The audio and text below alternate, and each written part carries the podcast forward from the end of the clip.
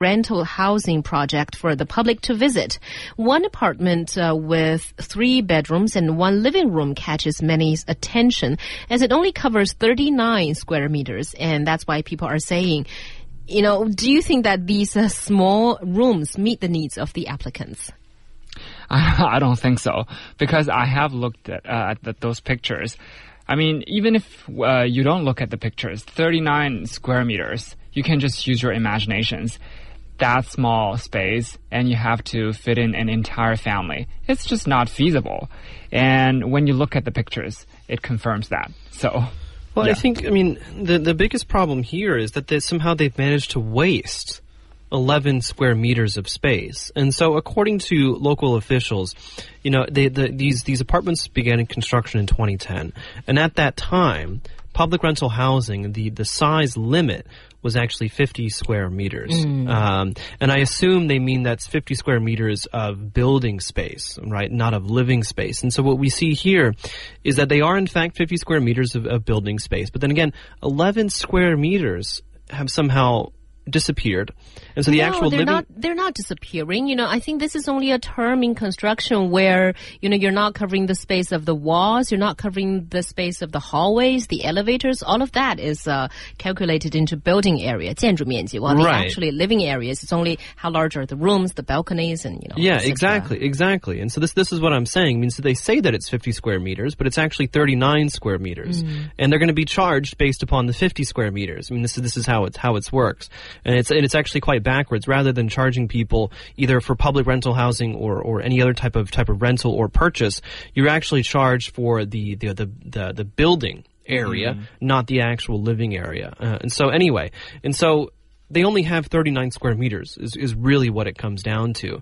Um, and so that they're saying that then when they were doing a survey, they found that most people were, would, would say that they were going to have three generations of people in, in, in their apartment, which means that they're going to have three bedrooms. However, with 39 square meters to work with, that means that in some cases, one bedroom is only four square meters, which is, uh, you know, enough to fit one bed. One bed, And that's, that's pretty all, much yeah. it.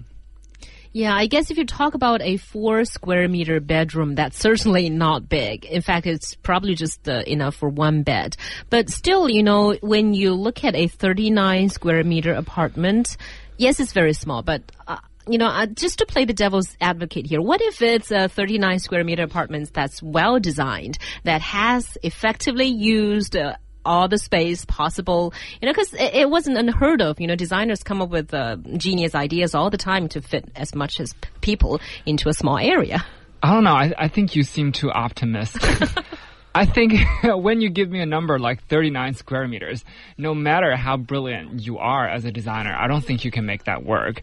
And also, I think the key question here is, like John mentioned, the building area is 50 square meters. How come the living area is only 39 square meters? Granted, building areas are always larger than the living areas. But with better um, plan, I think at least it can be something like 40 uh, plus, not just 39. So I think that's the problem. And also, I mean, yes, you're. I mean, I, I, I disagree with with Liu Yan on one point here. It is possible to design a very small apartment uh, that that maximizes space uh, and doesn't make it doesn't feel as small. Number one, these are not designed to fit six people usually. Number two, I don't I don't understand why in the world the Chinese the, a government in Guangzhou would want to spend money on designing apartments like that because they do end up being a bit more expensive to actually build, um, and thus it would it would then cost more to to rent rent these houses out. Uh, and then there's no point in actually making it public rental housing if it's going to be the same price or more than a regular a regular apartment. Right. Um, so and and that's that's really what it what it comes down to. I mean, look, if beggars can't be choosers in, in certain ways, I would say. Um, 39 square meters, it's not huge. It's pretty small, uh, but if you've got nowhere else to go and you don't, you're not making that much money, this could actually work out very well. However, you know, don't tell me that this is suitable for, for three generations because I think bottom line, it's just not. Yeah, I guess you have a point there in that it's probably not a great way to fit in a three generation family because you usually have six people, five or six people, and uh, they're not going to like sharing a 39 square meter apartment. Yeah, I mean, like um, our apartment that I'm in right now, it's 90 square meters with, with four people, five people, and it seems, I think it's too small. Yeah, but you know, I just want to pl- still play the devil's advocate here in that uh, anyone's. Uh, uh, definition of comfort of living is different. For example, when I have been living in Beijing for my entire life, and I always thought that uh, an 80, 90 square meter apartment is comfortable for two generation, maybe three generation. That's going to be crowded, but when I went to Shanghai and I visited many of my friends there, all of their living spaces are, you know, tighter, are smaller than mine in Beijing. And that's because Shanghai is a city with a lot of population and a very limited space. And I guess Guangzhou probably faces a similar situation there. So, you know, I'm just saying maybe sometimes it is possible to be all squeezing into a small apartment. But the problem is Beijing also has a huge population, so I don't get it. Is it uh, because the the housing price in Shanghai is that much more expensive?